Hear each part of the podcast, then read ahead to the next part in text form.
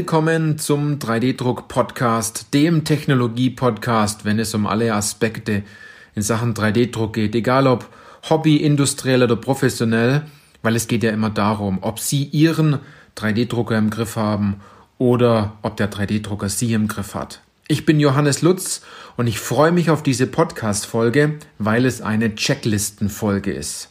Ich habe ein paar Punkte zusammengeschrieben zum Thema additiver Konstruktion, einen kurzen Leitfaden.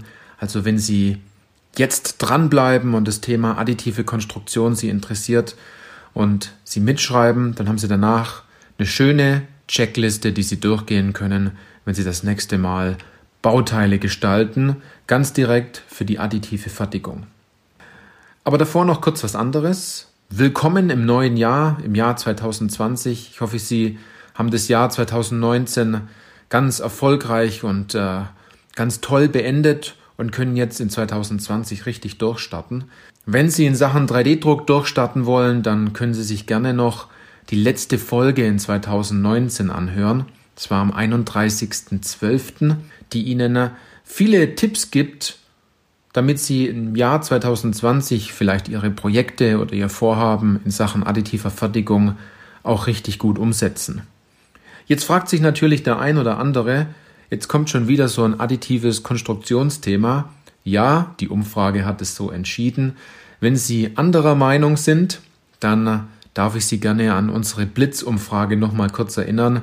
Das heißt, nehmen Sie einfach daran teil unter www.3dindustrie.de-frage und teilen Sie uns doch einfach mit, welche Themen Ihnen am besten gefallen und was Sie sich für 2020 hier im Podcast wünschen. Doch jetzt zurück zur Checklistenfolge, zur additiven Konstruktion.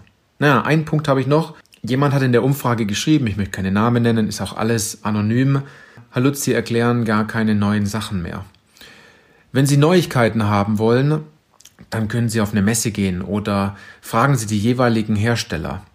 Was wir aber ganz stark gemerkt haben aus unserer Beratung und aus vielen Gesprächen und Rückmeldungen, dass viel zu viele Fehler gemacht werden und wir natürlich hier im Podcast auf diese Fehler immer wieder eingehen, damit Sie diese Fehler nicht machen. Also es ist sehr einfach, an neue Dinge heranzutreten, sich zu informieren Dort werden wir aber auch noch einen Teil in diesem Podcast machen im Jahr 2020. Es wird viele tolle Neuigkeiten geben. Aber wenn Sie schnell vorankommen wollen und die Dinge umsetzen wollen, dann setzen Sie doch einfach diese Tipps, die wir hier nennen, einfach gezielt um und Sie machen all die Fehler nicht, die wir immer wieder aus der Beratung, aus den Potenzialanalysen, aus der Anwendungsberatung und aus dem Coaching immer wieder herausfinden. Genau, das noch kurz vorweg. Doch jetzt zur Checkliste. Es geht hier ganz klar um eine Checkliste in der additiven Konstruktion und Sie müssen immer zwei Dinge beachten, ganz am Anfang. Und zwar besteht dieses Bauteil bereits oder muss dieses Bauteil umkonstruiert werden oder haben Sie die Möglichkeit, dieses Bauteil komplett neu zu konstruieren für die additive Fertigung. Also diese drei Auswahlpunkte stehen jetzt ganz am Anfang. Ganz wichtig auch, hier geht es nicht um Prototypenbau. Beim Prototypenbau ist es ja so, dass Sie, Sie sich für ein Herstellungsverfahren, zum Beispiel das Gießen eines Metallbauteils oder Bereich Spritzguss, Kunststoff oder das Biegen von Blech etc. entschieden haben. Und dann macht es natürlich keinen Sinn, wenn Sie dieses Bauteil additiv konstruieren und dann wieder ein anderes Fertigungsverfahren nutzen. Also hier geht es rein nur um Bauteile, die ein Problem darstellen und die sie auch, wenn diese Bauteile gedruckt werden, auch so im Einsatz sind. Das ist ganz wichtig. Dann gehen wir einen Schritt weiter und zwar der aller, aller wichtigste Punkt ist, Sie müssen Ihre Anwendung genau kennen. Und Sie müssen sich fragen, welches Problem wird gelöst durch dieses Bauteil? Wenn Sie da mehr Inspiration haben wollen, gucken Sie ins äh, 3D-Druck-Profi-Wissen-Buch oder holen Sie sich irgendwo so eine so 500 Gramm Knetmasse oder Modelliermasse und fangen Sie einfach mal an, dieses Bauteil aus dieser Knetmasse zu formen. Und Sie werden ganz schnell merken, dass Sie nicht ein Viereck nehmen und dort mit einem Messer etwas herausschnitzen, sondern viel eher, eher darüber nachdenken, wie liegt dieses Bauteil vielleicht in der Hand, wie groß muss es denn sein, welche Streben sollte es haben, wo packe ich mehr Knetmasse in dem Fall hin, wo packe ich weniger hin. Und dann haben sie so eine, so eine Grundvorstellung. Es macht es wesentlich einfacher. Das haben wir getestet in Beratungsgesprächen. Ähm, ich habe da ein Kilo Knetmasse mitgebracht. Wir haben uns diese Bauteile geformt. Das ist eine ganz lustige Sache, hat aber extrem viel gebracht, weil sie einen ganz anderen Weg gegangen sind. Also wenn Sie Inspiration brauchen, das ist ein richtig guter Tipp. Dann geht's weiter mit, stellen Sie doch mal alles in Frage bei diesem Bauteil. Muss dieses Bauteil überhaupt so ausschauen, wie es vorher ausgesehen hat? Warum muss es so ausschauen? Und warum sah das Bauteil vorher so aus? Was hat sich der Konstrukteur für Gedanken gemacht? Und da gilt nicht nur die Standardantwort, ja, man hat's ja gefräst oder man hat's mit einem anderen Herstellungsverfahren gemacht. Da steckt ja weitaus ein bisschen mehr drin, wenn man äh, ein Bauteil umkonstruiert. Dann, warum kann dieses Bauteil nicht kleiner sein? Warum kann es nicht leichter sein? Was kann aufgrund von additiver Fertigung generell verbessert werden? Die Dynamik, das Gewicht, die Montierbarkeit. Kann man das Bauteil vielleicht auch verwechslungssicher machen, dass man es nicht falsch montiert? Ein weiterer Punkt ist, das wäre jetzt sozusagen glaub, drei oder vier, ich habe jetzt nicht mehr mitgezählt, ich habe mir einfach ein paar Punkte mal zusammengeschrieben jetzt aus einem Telefonat, das ich hatte jetzt im Coaching. Schnittstellen klären. Unter Schnittstelle meine ich, denken Sie doch mal darüber nach, wie wird Ihr Bauteil mit anderen Bauteilen verbunden? Und da stellen Sie sich bitte mal die Frage, muss es immer ein Gewinde sein? Muss es immer eine Schraube sein? Ist es vielleicht auch möglich, Bauteile zu stecken entsprechend? Bauteile zu kleben. Und dazu muss ich eine kurze Geschichte erzählen. Ich wurde gefragt in einem Gespräch, Herr Lutz, was ist die, die, die kleinste Möglichkeit, ein Loch zu drucken? Und ist es überhaupt möglich, dieses kleine Gewinde zu drucken?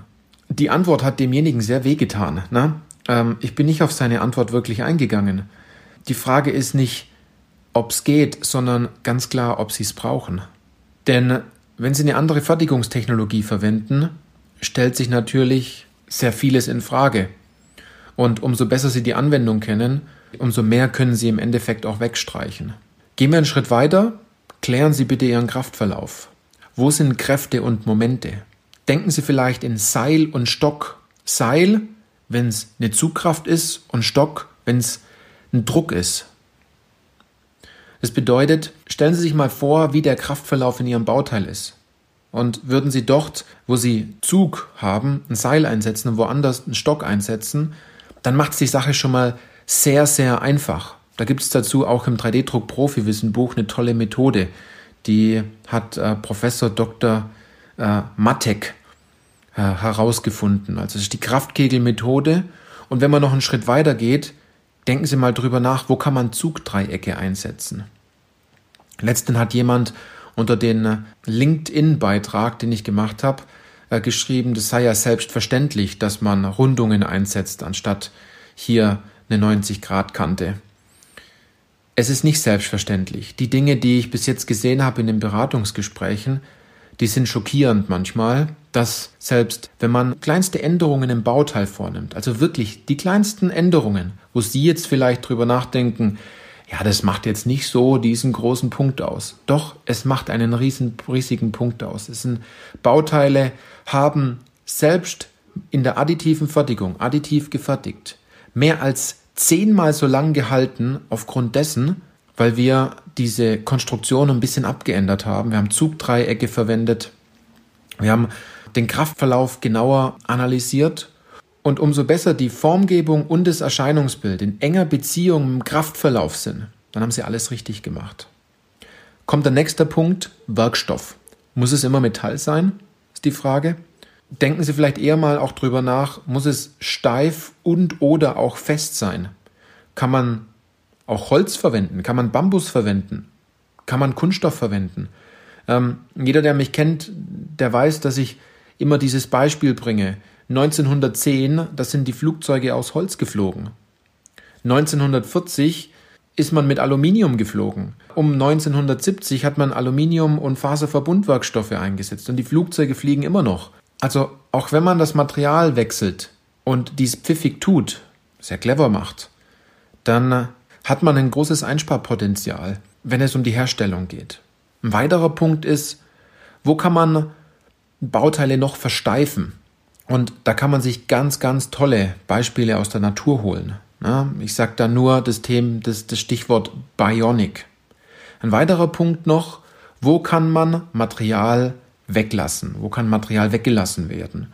Und das kann man sich ganz einfach vorstellen, dadurch, dass man meint, der Finger wäre ein Stiftfräser. Ein Fräser und man fräst bestimmte Taschen raus. Man lässt etwas weg. Alternativ, wenn man zu viel weggefräst hat, gedanklich, kann man bestimmte Streben reinsetzen. Und dann kommt man schon wieder in die richtige Richtung, dass man, wenn man additiv denkt, eher Waben einsetzt, also Bienenwabenstrukturen oder Dreieckstrukturen und elliptische Rundungen. Ja, also das, das, da kann man hier Schritt für Schritt vorgehen. Ein weiterer Punkt natürlich, und darum geht's jetzt natürlich, welche Technologie soll überhaupt zum Einsatz kommen? Das ist ein wichtiger Punkt, weil sich daraus auch viele Stützstrukturen ergeben. Wenn Sie in der FFF-Drucktechnologie das gleiche Material auch als Stützmaterial haben, tun Sie sich vielleicht an manchen Stellen ein bisschen schwer. Wenn Sie Metall einsetzen und nicht auf das Thema Stützstrukturen geachtet haben, dann tun Sie sich auch sehr schwer. Dann lässt sich dieses Bauteil vielleicht nur sehr, sehr schlecht fertigen, weil Sie extremen Verzug haben in dem Bauteil durch die Wärmeentwicklung. Oder es muss ganz besonders nachbehandelt werden. Das sind jetzt also die wichtigsten Tipps gewesen. Jetzt habe ich noch ein paar so Feintuning-Tipps. Allgemein, die mir jetzt so einfallen. Ne? Zugdreiecke verwenden anstatt Rundungen. Schöne Übergänge machen und keine Kanten verwenden. Eine Beschriftung integrieren. Das Thema Verwechslungssicherheit mit reinbringen. Vielleicht auch darüber nachdenken, wie gut dieses Bauteil im Nachhinein auch Reinigbarkeit ist. Besonders im Medizinbereich spielt es eine sehr, sehr große Rolle. Kanäle integrieren, ne? bestimmte weitere Funktionen noch integrieren. Das Bauteil vielleicht auch wandlungsfähig machen, dass Sie mit wenigen Klicks äh, und der richtigen Software das Bauteil auch an andere Einflüsse, zum Beispiel bestimmte Größen, sofort abändern können. Und Sie sollten immer denken, machen Sie es nicht immer so kompliziert halten Sie Sache nach dem KISS-Prinzip. Keep it simple, stupid. Denken Sie nicht immer an, an Raketentriebwerke oder an Turbinenschaufeln, an irgendwelche 3D-gedruckten Motorradrahmen, sondern denken Sie an die einfachsten Bauteile, denn dort steckt nämlich das größte Potenzial in Ihrem Unternehmen. Also wenn Sie jetzt gut aufgepasst haben, vielleicht nicht im Auto gesessen waren, sondern die Möglichkeit haben, hatten jetzt zu stoppen, den Podcast und immer wieder mitzuschreiben, dann haben Sie jetzt eine Auflistung von vielen tollen Fragen, die Sie bei Ihrer nächsten additiven Konstruktion einmal genau durchgehen können. Wenn Sie jetzt wissen wollen, wie das Ganze funktioniert, also dass wir mal so ein Projekt gemeinsam machen, dass ich mal über Ihre Bauteile drüber schaue, dass Sie mir mal Zeichnungen schicken und ich setze so ein Stück weit den Rotstift an, oder Sie sagen, ich will, Sie müssen was völlig Neues konstruieren, Sie brauchen aber die richtige Denkweise, dann kommen Sie doch einfach bei uns ins kostenlose Beratungsgespräch und äh, uns geht es da als allererstes mal darum, herauszufinden, ob wir Ihnen überhaupt helfen können und wenn ja, wie wir Ihnen helfen können. So, das war die erste Folge in 2020. Ich hoffe, Sie starten richtig stark in das neue Jahr und ich freue mich auf sehr, sehr viele tolle Interviewpartner dieses Jahr und sehr viele tolle Podcast-Folgen. In diesem Sinne, machen Sie es gut und bis zur nächsten Podcast-Folge.